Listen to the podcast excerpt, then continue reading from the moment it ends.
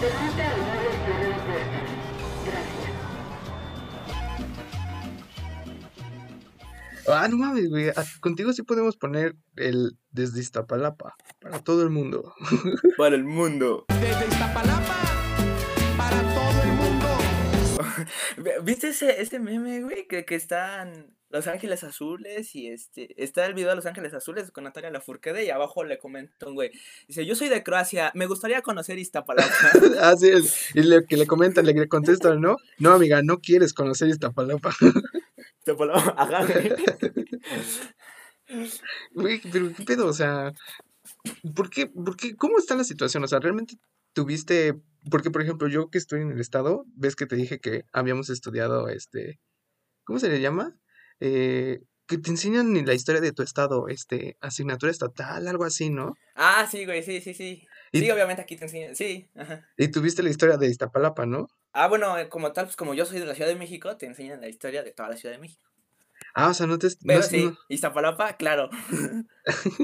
pero, o sea, cuando, te- cuando- de lo poco que te llegaron a enseñar de, de, de, de Iztapalapa, te contaron como cuál, cuándo fue el momento en el que como que empezó a valer madres, o sea, como que, en qué, en qué- o sea, porque deb- debió haber llegado un día, ¿no? En el que empezó Ah, sí, a llegar sí, un sí, malandrín, ajá, entonces, ¿cómo, cómo fue? O sea, Sí, sí, sí. Ahí se va. El, el problema empezó ahí de los años 70, cuando, bueno, que yo recuerdo, ¿va? Porque pues, era un ñoño, entonces saqué 10. Yo recuerdo que fue en los años, nos dijeron que fue en los años 70, 80, cuando mucha gente empezó a emigrar acá, acá, que vámonos para la ciudad, ¿no? Para ganar dinero. El chiste es que muchas partes de la ciudad ya estaban ocupadas y ya era costoso, ¿no? Comprar una renta, un departamento, una casa. Entonces, pues dijeron, chingue su madre, vamos al lago de Texcoco, ¿no? A lo que, al, a lo que eran los sedimentos del lago de Texcoco que llegaban hasta aquí, hasta Iztapalapa, y pues fue que se empezaban a sentar. Muchísima gente, de todos lados, usualmente de un estatus muy bajo.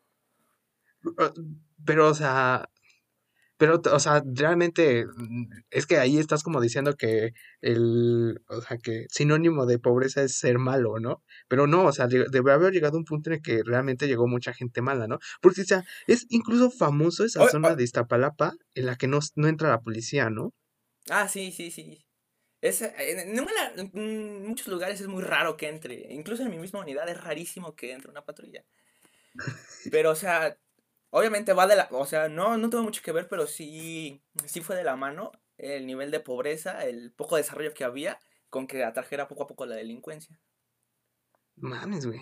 Pero, o sea, imagínate ese punto en el que perdieron el control las autoridades, porque, o sea, todo el mundo sabe que ahí en Iztapalapa el control ya está perdido. Pero realmente, como que, o sea, en Iztapalapa sería como esa película de 12 horas para sobrevivir, pero siempre, ¿no? Después de las 8 ya es peligroso andar ahí solo, ¿no? Sí, o sea, todo el tiempo a mí ya me da miedo después andar, ajá, como dices, andar después de las 8 de la noche, pues ya da miedo. O sea, era ser bien random, como le pasó a mi hermano, que llegas, ¿no? Llegas de un lugar lejos, llegas de regreso a tu casita y ¡pum! plomeado, ¿no? Te recibe un plomeado. No, no manches. O sea, eso ya habla mal del lugar donde vives. ¿Y cómo, y cómo llevas eso? O sea, desde niño estuviste obviamente rodeado, ¿no? Como de estas madres de los baleados y que cada ocho días hay operativos, ¿no? Les llaman, que es cuando medio intentan las patrullas llegar al, al perímetro de Iztapalapa, ¿no? Ajá, que realmente nunca te- terminan por hacer nada. Pero, o sea, sí lo intentan. Sí, pero desde un morro, desde un morro, desde que más o menos entendí, empecé a entender el mundo por ahí de los 5 o 6 años. Mi mamá me dijo, ¿sabes qué? No puedes salir a la calle porque este, todos son malos, todos se drogan, este, quédate aquí en casa. Yo por eso conocí el mundo hasta los 15 años, hasta que entramos a la prepa. Entonces realmente esos 15 años yo sí estuve encerrado en mi casa y poco a poco veía como este, pues, los malandros, que el baleado, que la balacera, ¿no? Pero sí, No. ya muy normal. 18 años ya es muy normal para mí. Martín lleva, 18 lleva 15 años en, en cuarentena, en quédate en casa. Sí, o sea, realmente yo estuve 15 años ah, en cuarentena como tal. Pero este, oye, cuando nos, nos cancelaron las clases, ya al final que ya todos los tres años de prepa disfruté mi libertad como debía ser. Ahora sí me sentía encerrado y dije, no manches, ¿cómo puede ser que así viviste 15 años y no puedes aguantar 5 meses? Bueno, pero es que realmente, o sea, tú, tú, tú- tú cómo sientes la cuarentena? O sea, ¿tú realmente crees que la parte difícil es el estar encerrado? Porque yo, yo siento que la parte difícil más bien es no tener contacto con personas que usualmente tenías. Porque, o sea, realmente no siento la necesidad como de salir como tal, ¿sabes? O sea, no siento como que sea necesario eh, para mi estabilidad emocional y mental eh, estar en, no sé, en, un- en comiendo alitas con los compas, ¿no? O sea, realmente a mí nada más me, me da la necesidad de pues hablar con gente diferente eh, durante mis días, ¿no? Porque después de, digo, llevo 18 años viviendo con, mi, con mi familia, ¿no? Entonces ya no, ya no es como que haya mucho de qué hablar. Bueno, en en el contexto de que ya no es como hablar con un compa que es como de, güey, ¿qué pedo? No hay como esa libertad y yo siento que eso es lo que a mí me causa conflicto. Sí, o sea, realmente a mí, eh, yo sí, o sea, yo sí tengo que aceptar que a mí sí me causa conflicto ambas cosas. El, el encierro y el no tener este, bueno, no convivir como diariamente lo hacía con mis compañeros este, de, de mi misma edad, ¿no? Este, porque, como te digo, yo viví 15 años en cuarentena, entonces, cuando probé mi libertad, esos tres años, fue como, uff, uff, qué bien sabe la libertad, ¿no? Y que otra vez me la, me me la corten así de tajo, pues como que no, no me agradó mucho. Pero pues, aquí andamos, protegiéndonos. Quédate en casa. No, pero o sea, es- está cagado, ¿no? Quédate es bueno. en casa. El, el- está chistoso que, que no sé, o sea, bueno, es que ya, ya estamos empezando, empezamos el contexto ya un poco tarde, amigos. Eh, con ustedes, Martín, el famosísimo Martín de los otros capítulos que tal vez ya escucharon de Kira Predica. Él es el compa Martín. ¿Qué Y, pasó, raza? y este piloto. Aquí, aquí nos va, bueno, yo soy nuevo, nos va a andar guiando aquí el compañero Jorge, que pues esto de los podcasts entre la chaviza anda pegando mucho. Entonces, pues vamos a intentarlo. Ando ¿no? dejando. Básicos, básicos. Ahora sí que desde Iztapalapa para todo el mundo, pues Martín. Y sí, amigos, como ya, escucharon, pues Martín es de Iztapalapa y fue compañero no es mío y de Miranda eh, en la vocacional. Realmente fue más compa mío porque estuvimos los tres años juntos y estudiamos la misma carrera técnica. O sea, pasamos los mismos círculos del infierno juntos y salimos de ahí y por eso nos hicimos gran amigos. Y pues este es el piloto, si es que llega a salir o si es Y que no. vámonos a la universidad juntos también, ¿cómo no? Ah, sí, también, ¿eh? Ya eh, fichados, Paupita. Allá, allá, allá vamos a andar. Pero este es como el primer capítulo piloto. Si salió es, es porque lo están escuchando. Entonces, este mini episodio, por así decirlo, le vamos, lo pensábamos llamar eh, Compartiendo la Kylie. Porque eh, no es un chiste machista, alto, alto. Eh, la Kylie era una torta de un puesto de, de, pues, de tortas. De esas de- Ulala la torta. Sí, ulala, eh, chulada. Una torta, señora, señora torta, la de un era de un puesto. Si usted audio escucha estudió o estudia en Batis, ahí en la estación Popotla, en la entrada sur de ver, la vocacional, Espera, espera, espera, espera, espera. Primero, contexto, porque si no, este, pues la gente no entiende, ¿no? Y, y, este, a ver, eh, primero, eh, el- el- lo que menciona Jorge, lo de Batis, eh, nosotros, este, éramos estudiantes de esa escuela, es una escuela del nivel preparatoria, esa cosa que estudias de los 15 a los 18 años, no sé cómo se llama. bachillerato. ¿no? Este, pero sí, o sea, ese es, ese es el contexto que quiero poner antes de que digan, ah, ¿qué es eso, no? Eh, es, eh, es una preparatoria, ¿no? Pero pues, ah, que siga, que siga. Sí, sí, es realmente es conocida como la Boca 9 o el Centro de Estudios Científicos y Tecnológicos número 9 Juan de Dios Batis, ¿no? Que nadie le llama así, es la Boca 9. En fin, está en Popotla, la estación es nuestra, pues. y en la parte, en la salida sur de la escuela, si ustedes eh, son estudiantes, fueron o son estudiantes de ahí, o si son personas ajenas a la institución, eh, nada más busquen la parada de autobuses para necesariamente llegar a esa parada de autobuses que hay en esa parte sur, que es sobre el eje principal. ¿Cómo se llamaba esa calle?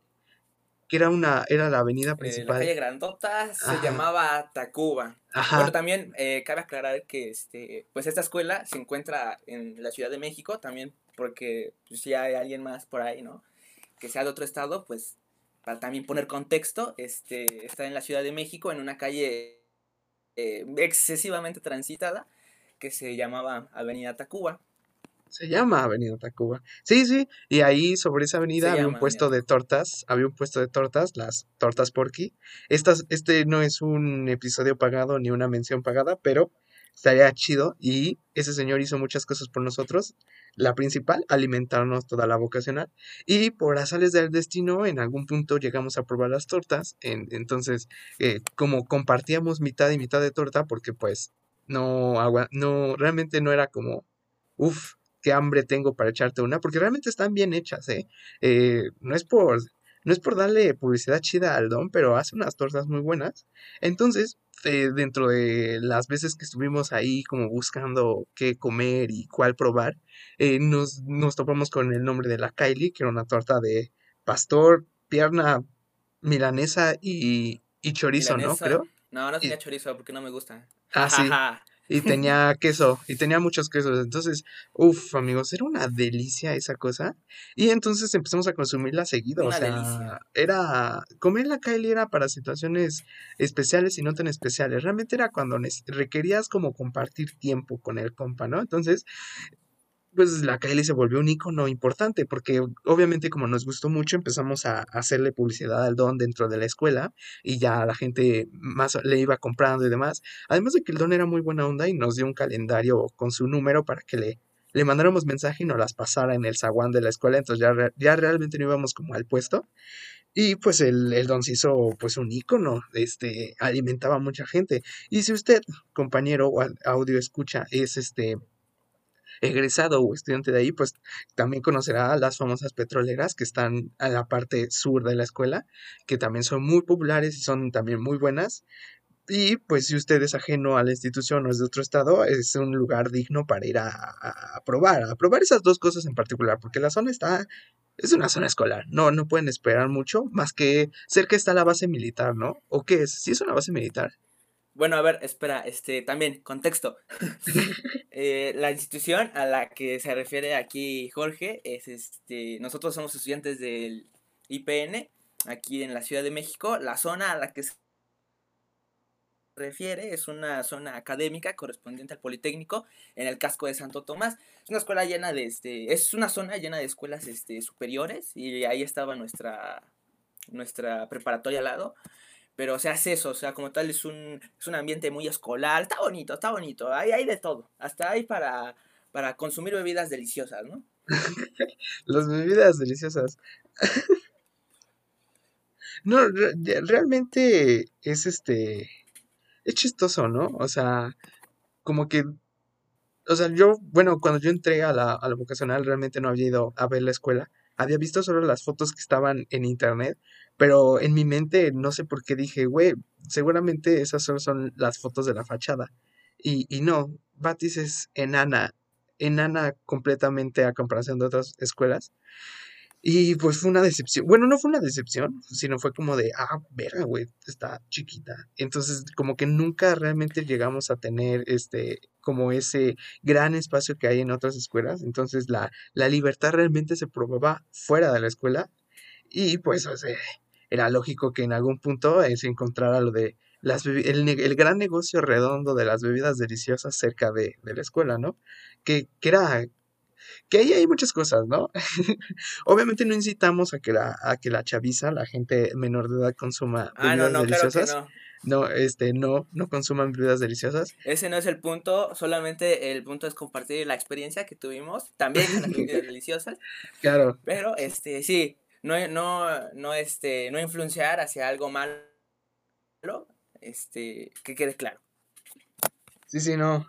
El punto no es este incitarlos a que consuman bebidas deliciosas, pero sí es muy destacable que tal vez si usted es estudiante de primer semestre o de segundo todavía, o quizás todavía los de quinto, este, hayan conocido, ya no conozcan eh, Tiendita, que fue un local cerca de la escuela donde se bebían, vendían bebidas deliciosas y que este se volvió un icono también de la gente que buscaba algo con las tres Bs, ¿no? Bueno, bonito y barato. Entonces, este, la gente, la gente iba ahí a consumir sus bebidas deliciosas con sus compas, pero eventualmente eh, todo lo bueno acaba, ¿no? Y el negocio cerró porque pues operativos, ¿no? Y porque gente pendeja.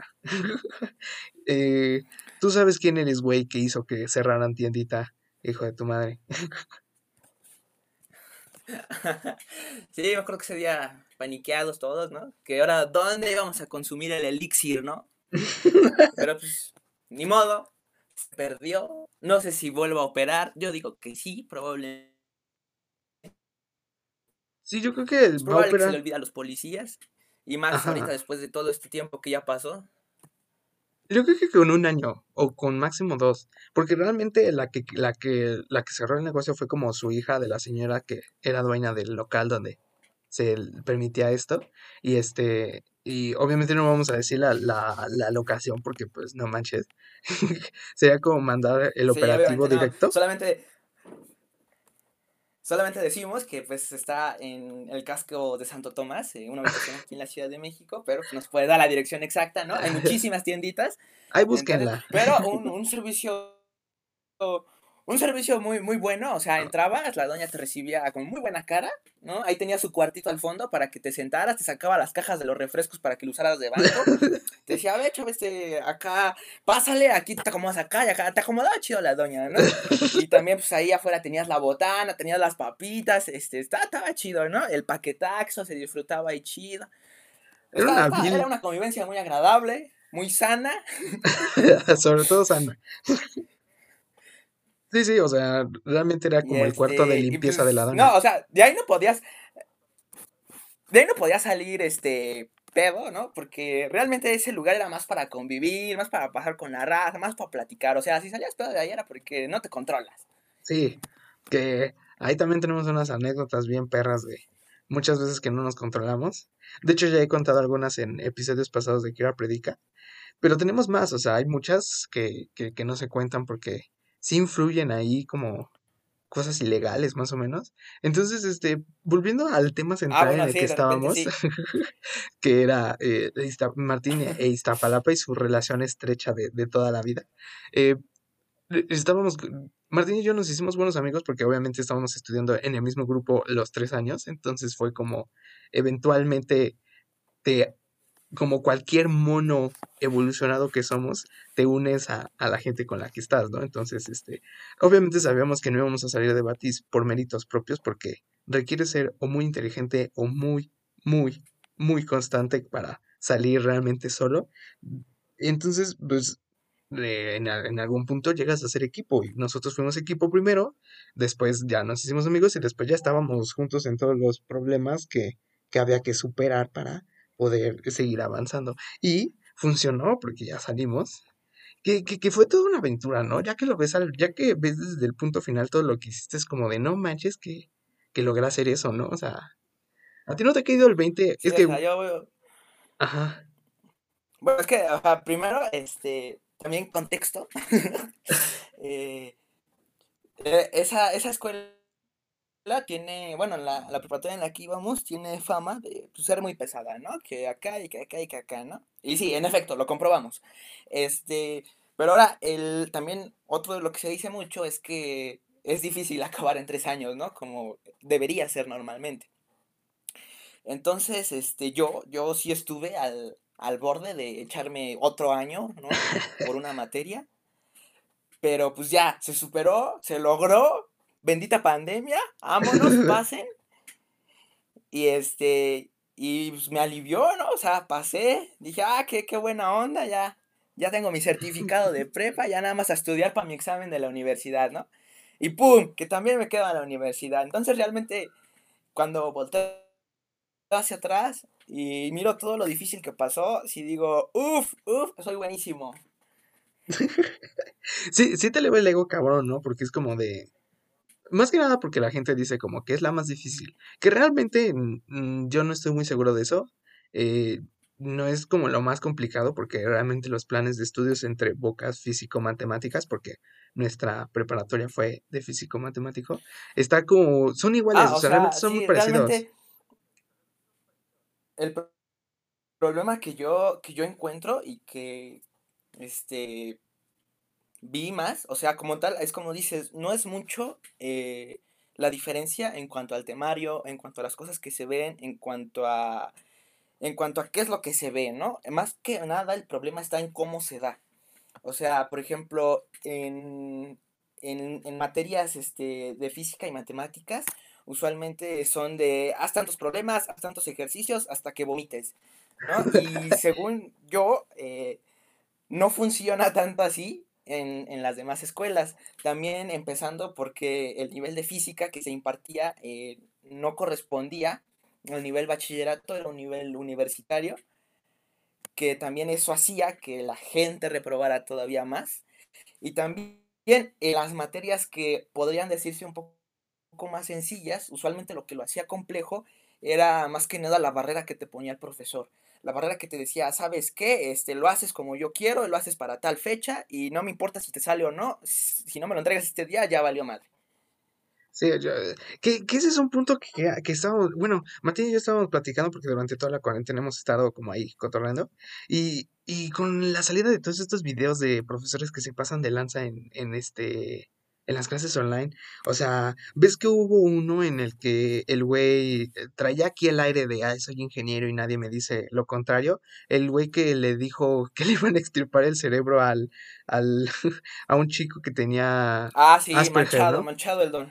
Sí, o sea, obviamente no, no, no, este, no solapamos al profesor y no estamos a favor de, de que, se, que, se, que sean así con, con las personas que tienen, pues, capacidades diferentes, ¿no? Este, entonces, realmente el chico no era como que fuese retrasado o en algún, o en algún punto fuese, este, menor o menos que sus compañeros en cuestión de capacidades, pero el profesor obviamente traía este aire de, pues, soy soy súper chingón por ser ingeniero. Pero ¿y tú cómo, tú, tú cómo ves este pedo? Porque, o sea, cuando salió este video hubo una dualidad muy cabrona entre gente que no, no, no solapaban al profesor, pero sí decían que en cierto modo estaba, pues sí, o sea, decían que estaba bien que el profesor los tratara así porque en, la, en, en, la, en el mundo real la vida iba a ser así y que pues realmente no había por qué satanizar al, al, al profesor de, de, de, malo. O sea, ¿tú, tú, tú cómo ves ese pedo? O sea, O sea, bueno, lo, como yo lo veo es que si tú estás consciente de que esa persona tiene una, una facultad diferente, o sea, porque tampoco es un, tampoco es como decir, este, está retrasado, porque no es eso, es una facultad uh -huh. diferente. El problema se basa en que eh, tienen exceso de concentración en alguna cosa, bueno, según lo que yo leí, y es difícil eh, cambiar eh, de un tema a otro su atención, ¿no? O sea, o sea, realmente si tú como profesor sabes que esa personita o ese alumno eh, tiene una facultad diferente para aprender, o sea, para mí lo más este, sensato es, para empezar, no te puedes dirigir a tu alumno como güey, para empezar, ¿no? Sí, ¿verdad? Yo también como estoy segunda, de acuerdo con eso. Como segunda, relativamente no lo puedes insultar. Y eso te digo relativamente porque a nosotros este, nos tocó insultos, la verdad.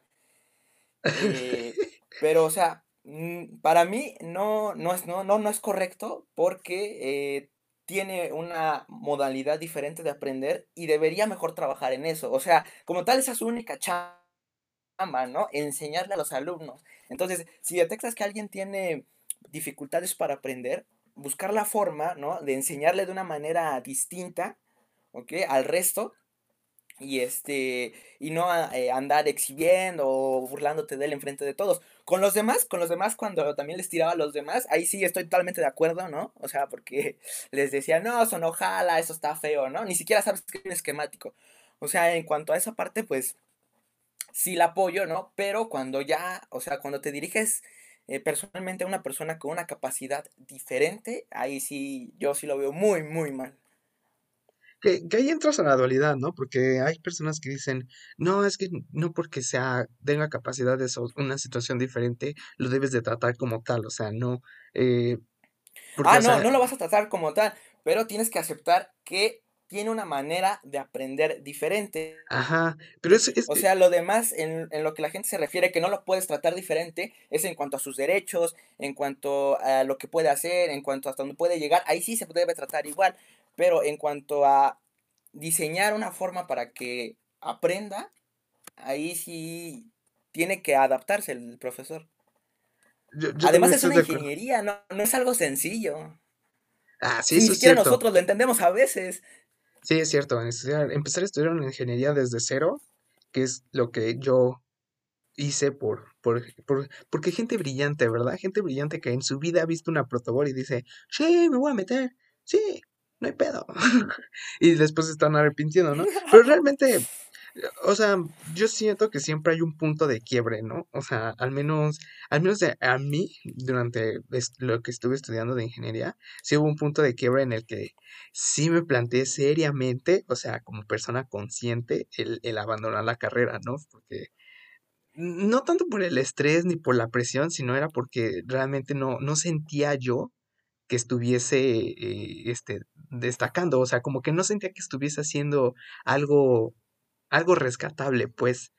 Obviamente eso es como tus crisis existenciales que te dan durante, el, durante tu, tu estancia en, en una ingeniería, pero ya después como que cuando tienes esos pequeños momentos de éxito, como que sí es de, ah, bueno, pues tan malo no soy, y ya que terminas es como de, verga, güey, realmente sí estoy siendo mejor de lo que, de lo que eh, empecé.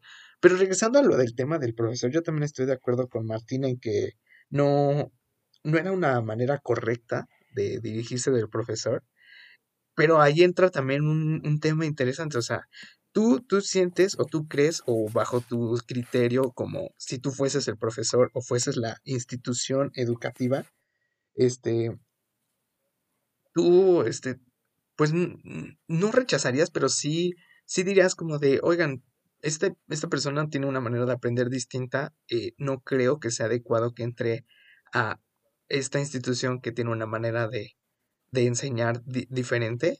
O sea, porque, por ejemplo, algo, no sé si ustedes eh, que, que están escuchando esto hayan visto Malcolm. Yo creo que es una serie que todo el mundo ha visto. Y en la, en la escuela en la que van los protagonistas, Dewey, Reese y Malcolm, hay un salón que le llaman el salón de los inadaptados. Obviamente no, no fomentamos a que los llamen así, pero sí hay un salón en el que tienen a personas que tienen una manera de, de, de- de aprender y de ver el mundo distinta, ¿no? Entonces, ¿tú, tú también colocarías un salón así? O... Porque realmente en la serie, en Malcolm, eh, el punto final de, de mostrar este, este salón de inadaptados es que al final el Dewey, el, el niño que no es inadaptado, digámoslo así, y que entra al grupo, logra hacer que estos niños destaquen, ¿no? Entonces es como de, es como esa crítica de mm, solo los etiquetan como inadaptados, pero no lo son. O sea, ¿tú, tú cómo ves eso? ¿Tú sí pondrías un grupo Bueno, de personas hay, distintas? hay también, eh, no, tampoco eh, se trata de llegar a la segregación o a la exclusión. Eh, o sea, eso, eso que dices, eh, sí, sí, sí me ha tocado incluso verlo en mi secundaria, eh, porque en un nivel, digamos, más genérico, más bajo, sí llega el momento en el que eh, ciertos niños tienen ciertas actitudes o ciertos adolescentes tienen ciertas actitudes y aptitudes diferentes a los demás. Eso sí, sí lo he visto más marcado. Hay, hay niños que tienen problemas para aprender, hay niños que eh, tienen dificultades para hablar. ay, Y yo sí he visto, eh, al menos en el nivel básico, cuando iba en la secundaria, que sí había cierta segregación. Pero ahora, conforme vas avanzando, conforme el nivel se va haciendo más complejo, como en este ejemplo, al caso de llegar a una ingeniería, una licenciatura, eh, digamos que esa segregación ya desaparece, porque realmente las únicas personas que llegan a, a entrar a la universidad es porque de verdad eh, pues le han estado chambeando, ¿no? Toda su vida han sido constantes de alguna u otra manera, ¿no?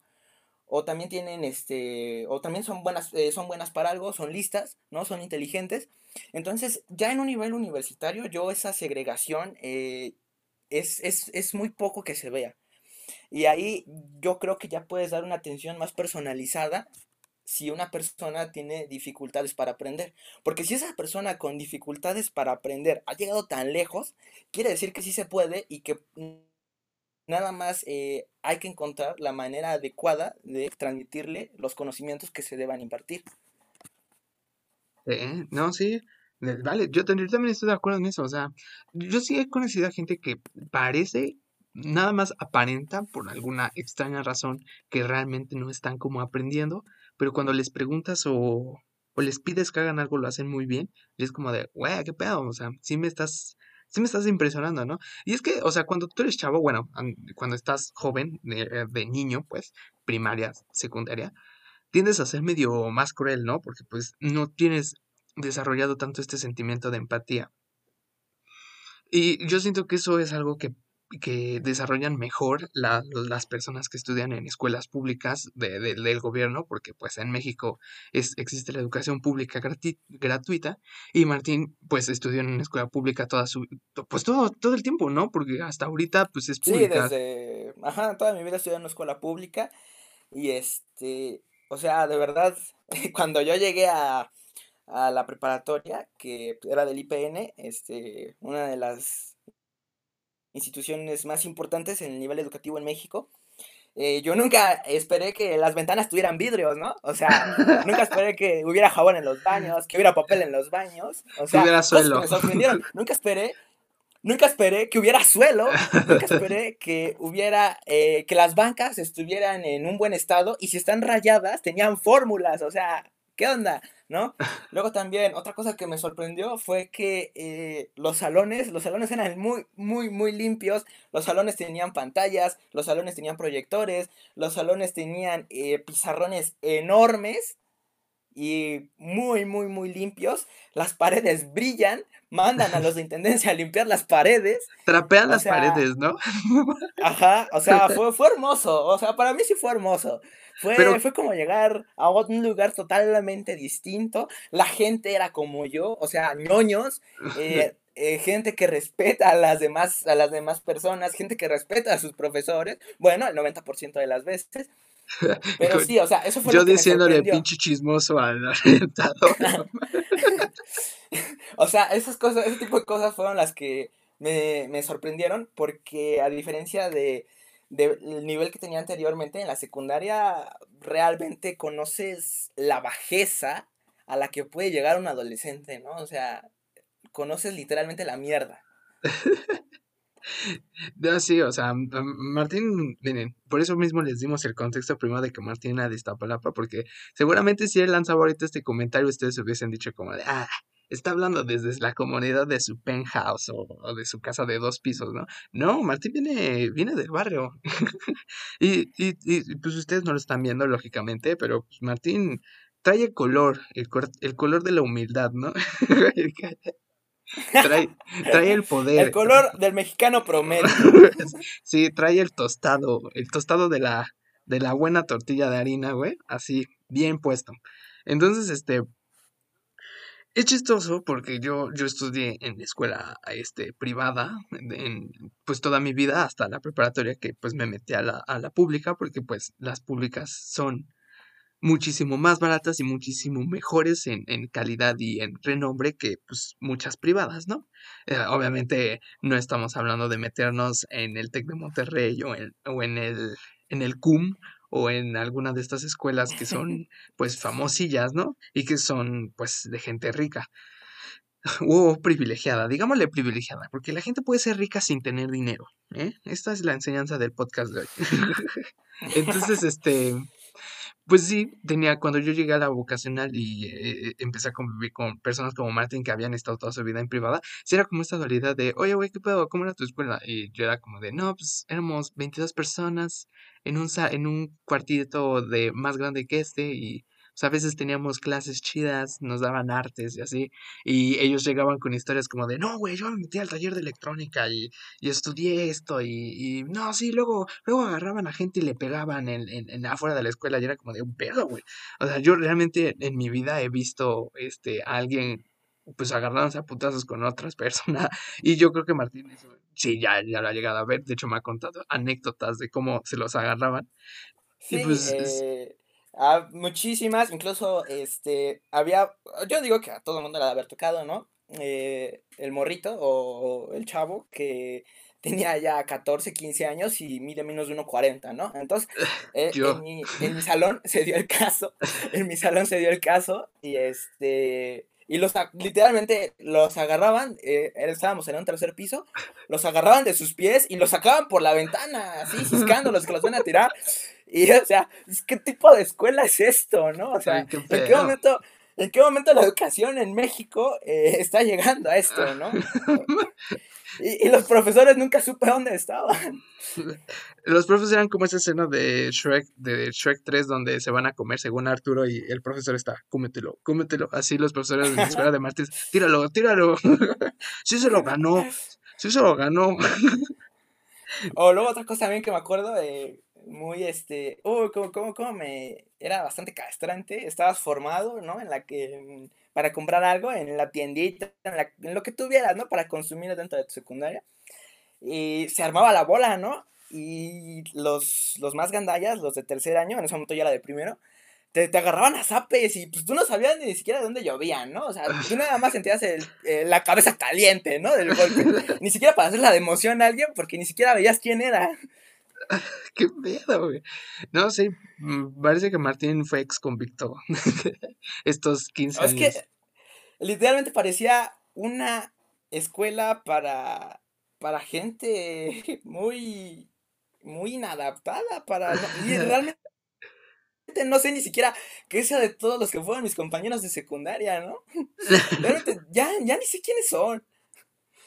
Como que eso también, eso también es una dualidad muy cabrona de, de como la educación en México, ¿no? Como que si hay un punto, porque, o sea, es un hecho, y si usted está, si usted audio escucha, está escuchando esto y está estudiando en alguna universidad de pública, pues, de renombre, eh, llámese la UNAM, el Poli, la UAM, Chapingo si quieren, la UAM ya si quieren, ahí siendo optimistas, este, este, pues, este, ustedes, este, pues eh, seguramente sabrán que si hay un punto en la educación mexicana en la que se filtra muchísima, muchísima gente, ya sea por cuestiones económicas o por cuestiones de, de, de- sociales, ¿no? De sociales. O sea, ¿a qué nos referimos? A que llega un pinche punto en el que ya la gente no estudia. ¿Quién sabe por qué?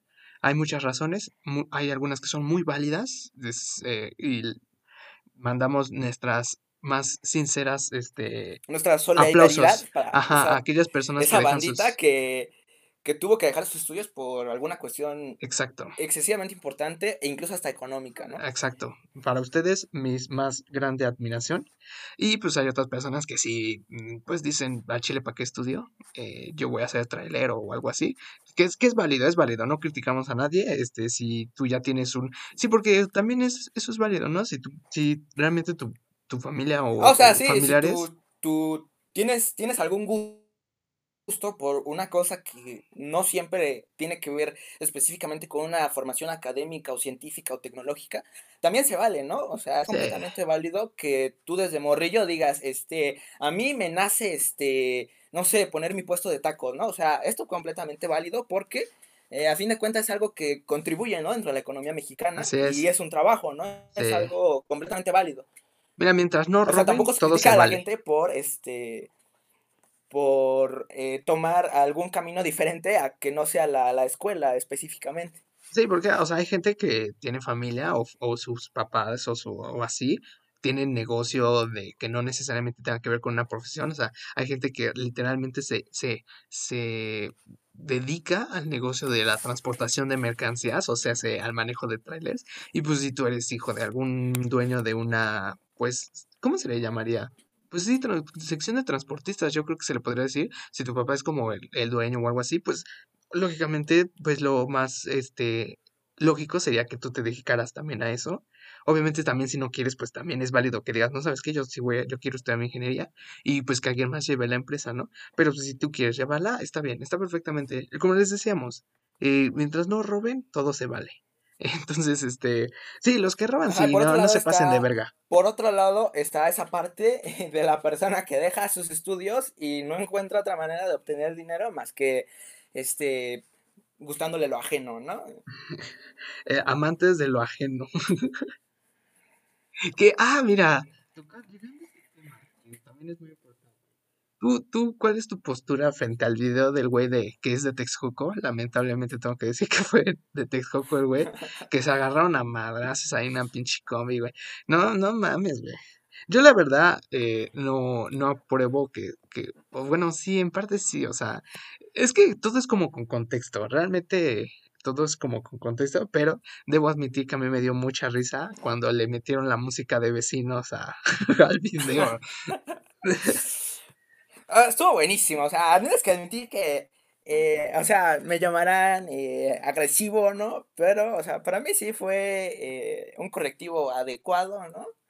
Eh, realmente no sabes el esfuerzo que le cuesta a la gente o la cantidad de trabajo que hay detrás de sus pertenencias, que hay detrás de lo que obtienen, eh, que hay detrás de su mismo salario, no sabes lo que se matan. Eh, es realmente toda la clase muy trabajadora de México a la que le sucede todo este tipo de cosas. O sea, realmente yo sí lo vi bien. Lucharon todos por su patrimonio en conjunto, ¿no? Y pues al final eh, lo dejaron desnudo, ¿no? Pues hay que alocarnos. La- Vamos a encuerarlo. ¿No- Ajá. ¿Viste ese video de güey que le pica el culo a otro? O sea, que agarra y ¡pum! Mil años de muerte. Imagínate que se hubiera estado en la combi, no mames, güey. Yo, yo también creo que es correcto, porque pues como muchas personas argumentan, eh, esas personas que son amantes del ajeno no dudan dos veces en, pues en dispararte, ¿no? Si te resistes. Entonces, tener compasión, es que aquí entras a una dualidad muy cabrona, porque la compasión también puede ser un defecto muy, muy cabrón, o sea, y yo creo que eso depende desde la perspectiva que lo veas. En este mundo todo es cuestión de sea, perspectivas. Realmente sí, o sea, eh, todo, todo es eh, muy subjetivo, o sea, realmente nadie tiene la verdad absoluta de nada, pero pues, o sea, eh, así como co- eh, lo que tú dices, tu argumento de compasión, o sea, realmente compasión a quien se lo merezca, ¿no? A quien tú creas que de verdad este, lo merece, pero a mí ese tipo de personas eh, no merecen compasión alguna, ¿no?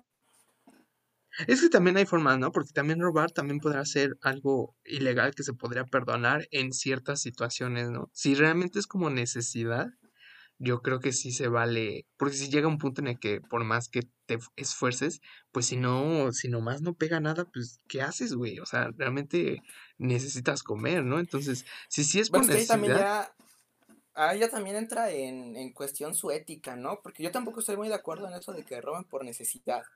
O sea, realmente el único que pone las barreras a que puedas adquirir algo o tengas cierto poder adquisitivo eres tú, ¿no? O sea, realmente yo aún estuviera viviendo abajo de un puente, yo no me dedicaría a, a robar.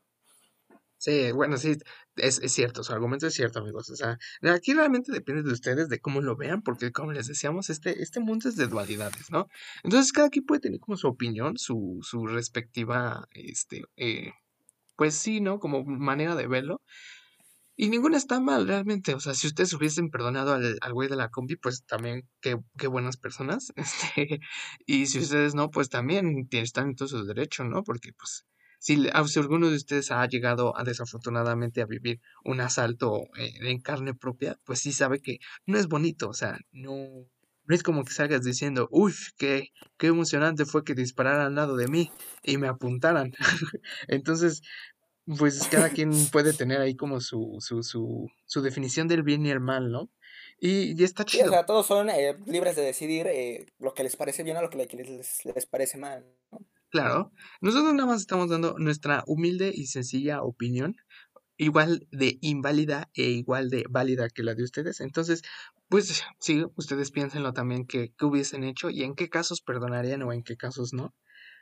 Pues no sé, este, también otro tema de los que queríamos hablar y que de los que estuvimos platicando durante esta larga, ya muy larga cuarentena, fue todos estos videos cagados que estuvimos encontrando de gente que hacía cosas chingonas.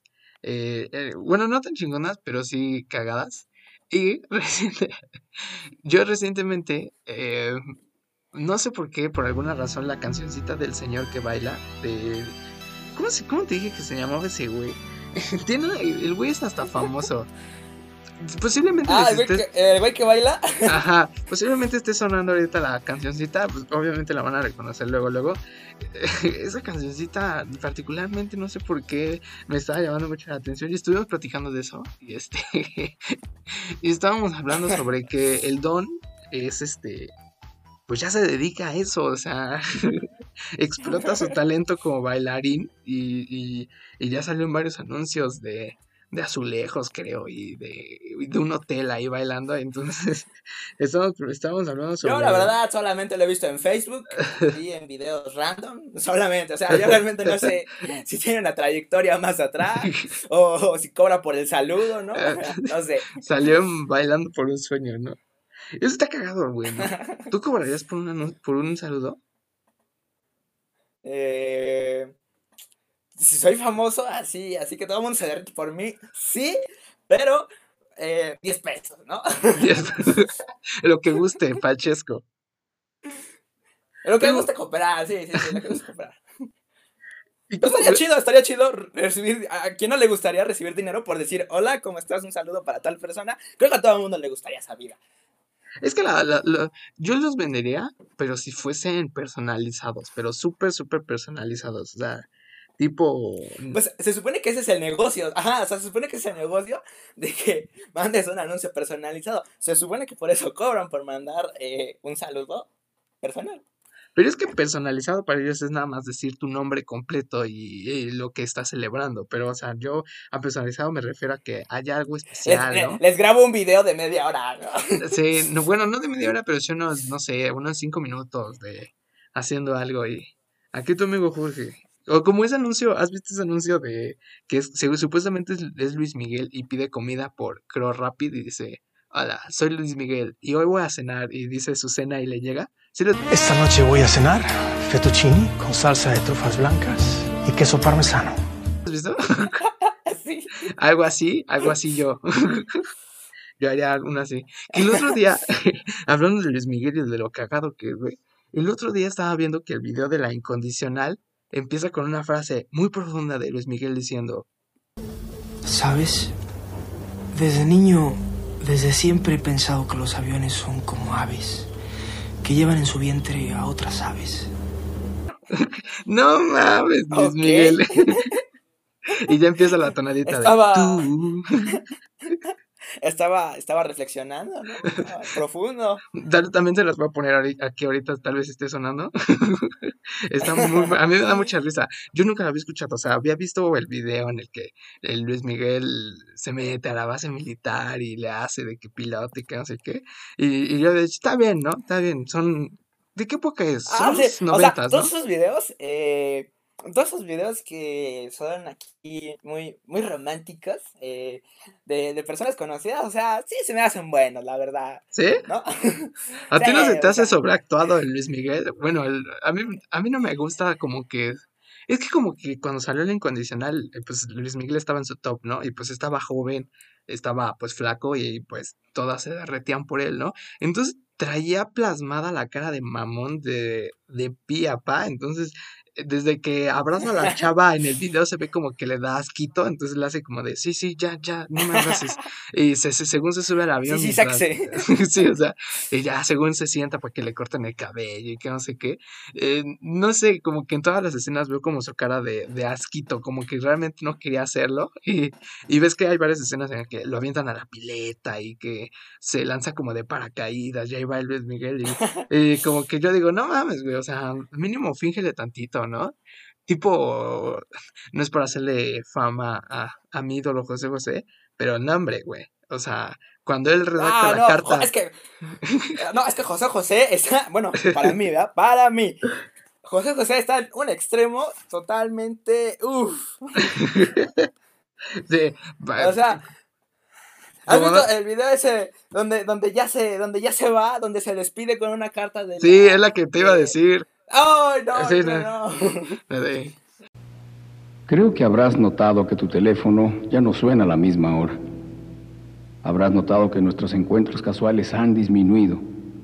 Y es porque yo me he dado cuenta de que a la larga lo nuestro no podrá ser. Hemos forzado esta situación por el capricho de tenernos. Y antes de causarnos más daño, prefiero prefiero renunciar. Sí, o sea, eso, eso me partió el corazón. También se los voy a poner aquí, amigos, para que escuchen de lo que hablamos. Es así, y o sea, y hasta el video está Pues, o sea, es un hecho que José José no era un buen actor, pero mínimo le crees, Pero ¿no? era un Le crees, ¿no? Excelente cantante. Yo al Realmente yo menos- soy muy fan de sus rolitas. He llorado con sus rolitas. Me he inspirado con sus rolas.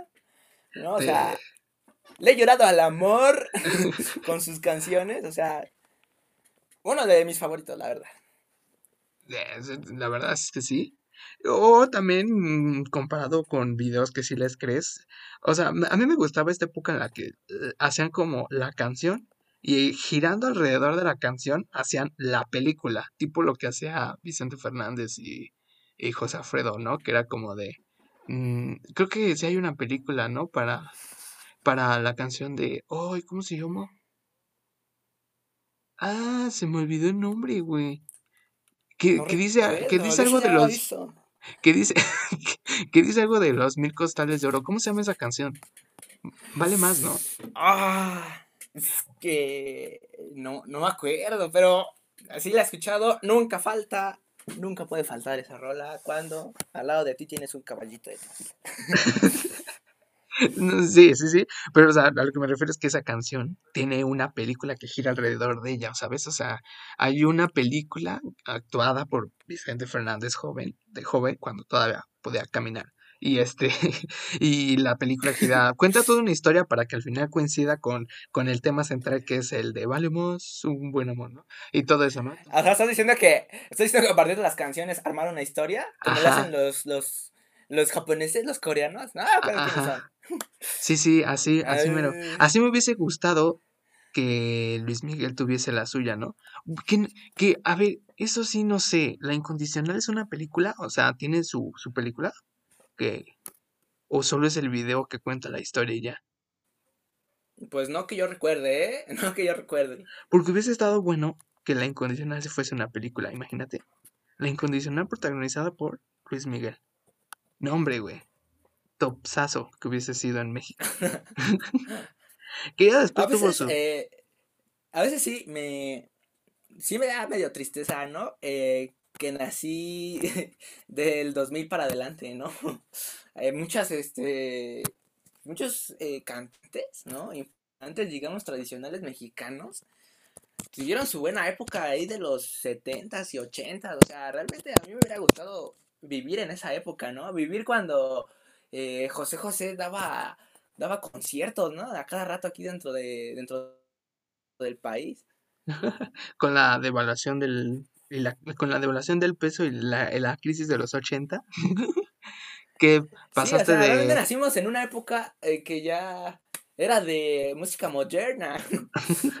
que pasaste de tener mil pesos a tener un peso así Un de drástico Un éxito el gobierno de ese momento. Sí, imagínate que hubiesen existido los memes en esa época no hombre se hubiesen comido a la gente Hubiera estado, hubiera estado bueno. Lo más parecido fueron las críticas, las caricaturas periodísticas, ¿no? Que, que eso también me he dado Ah, cuenta, sí, ¿no? que está cabrón. ¿no? Que realmente no hay como nada nuevo, dígase nuevo, este, o sea, una idea fresca que sea 100% nunca antes vista. ¿A, a qué me refiero? O sea, por ejemplo, antes, cuando no existían los memes y el internet, este, la caricatura periodística era la crítica eh, con imágenes del- del gobierno, eh, eh, particularmente del gobierno, ¿no?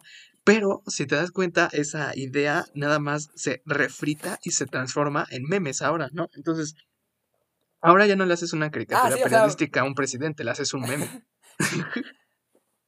Sigue siendo la misma esencia, ¿no? Ajá. Eh, solamente que pues todavía, así como dices, eh, antes, eh, de por sí la libertad de expresión está un poquito limitada aquí en México, por no decir mucho. Pero en, en esos tiempos de los 60s, de los 70s, prácticamente yo creo que era nula, ¿no? O sea, decías algo en contra del gobierno y cuello. Mm, No, sí, todavía, pues ves que hay muchos periodistas que, pues, lamentablemente fallecen en situaciones poco razonables, ¿no? Accidentalmente les meten 50 balazos como a Valentín Elizalde, ¿no? Y entonces, pues ya se murió y ya. Pero, ah, sí, el- usualmente pasan cosas muy raras, ¿no? pero La verdad yo que- sí eh, admiro, ¿no? Su, su labor como periodista, sí, hay que tener huevos bien puestos, ¿no? Sí, güey, la verdad que sí. No, o, o, bueno, o sea, ya como el, el mundo está todo globalizado y pues este el internet ya existe, ya actualmente puedes ser un este un crítico político desde la comunidad de tu casa y no necesariamente estarte exponiendo a, a, a situaciones, ¿no? Pero que también allí eh, hay un punto bien chido, ¿no? O sea, tendría, bueno, no tan chido, sino que peligroso, ¿no? Lanzarte a hacer crítica política y crítica social es un volado de, de que, o sea, si no pegas, si Entre no el le- odio y el gusto de la gente, ¿no? Ajá, aparte, no, aparte, deja tú eso, o sea, si no pegas a la gente, o sea, si, si no te haces popular rápido, te arriesgas a que, pues, cuello, ¿no? Porque solamente siendo popular, o sea, famoso, una figura pública, eh, logras tener esa protección que, que solo el reflector te da, ¿no? O sea, como siempre estás a la vista de la gente y, sie- y ya eres famoso y es como, yo lo veo mucho como con eh, Chumel, ¿no? Chumel Torres, que es un crítico de política, y este, y que realmente sí tuvo momentos en los que lo trataron de censurar, pero que realmente no le pudieron hacer como algo malo, digámosle malo a, a- a un daño físico, porque era famoso, ¿no? Entonces, si de repente sale que mataron a Chumel, pues la gente se va a ir encima de, de- del evidente culpable, ¿no? Cosa que no pasa cuando eres un reportero, no de segunda, sino, sino reconocido, pero que no llama tanto la atención pública, ¿sabes? Ah, sí, hasta cierto punto eh, tu imagen pública es la que, eh, en ese caso, como dices, ¿no? A Chumel es quien lo protege, ¿no? O sea, también tiene cierta ventaja en eso de que tiene un poco de seguridad de que no se van a ir tanto sobre él, ¿no? Sí, exacto, ajá. Está protegido de cierta forma por, por la gente, por la misma gente. Pero regresando al tema de, de las cosas que se refritan eh, generación tras generación, una de, de las que también noto, pues es el radio, ¿no? Antes la gente se sentaba a escuchar el radio y a escuchar a gente hablar, y ahora lo que hacemos, en lugar de prender un radio, es prender un, un podcast y, y escuchas a gente hablar. O sea, es la misma idea, nada más refritada y Escuchas cambiada. a, a, a, a adolescentes eh, pendejos hablar, ¿no? De Sí, sí. Lo que tú que quieras, no entienden realmente. muy bien. Pero está chido, o sea, realmente es un espacio en el que puedes como dar tu opinión abiertamente y que va a ser aceptada o no va a ser aceptada, pero que al fin y al cabo sí debería ser considerada. Yo si fuese el gobierno y me interesara en que en los jóvenes que son el futuro, algo que no pasa en México muy seguido, este, escucharía principalmente sus opiniones, ¿no? Y cambiaría respecto a las cosas que ellos ven mal, porque son ellos los que consumen, o sea, es como, es como vender algún producto y no preguntar o no o ignorar las sugerencias que hacen los usuarios, ¿no? Eh, lo mismo pasa como con el sistema educativo. La gente, los alumnos, nosotros que somos los que consumen los planes de estudio, los sistemas burocráticos de, de educación y demás, este, somos los consumidores y realmente no nos no toman en cuenta la opinión de nosotros como usuarios y solamente eh, dan por hecho que lo que ellos dicen es lo correcto, ¿no? Y si eso cambiase, los problemas como el paro que hubo en el poli en el 2014 fue, ¿no? Uy, sí, tremendo problemón. Ajá, eh, cosas así se hubiesen evitado de entrada.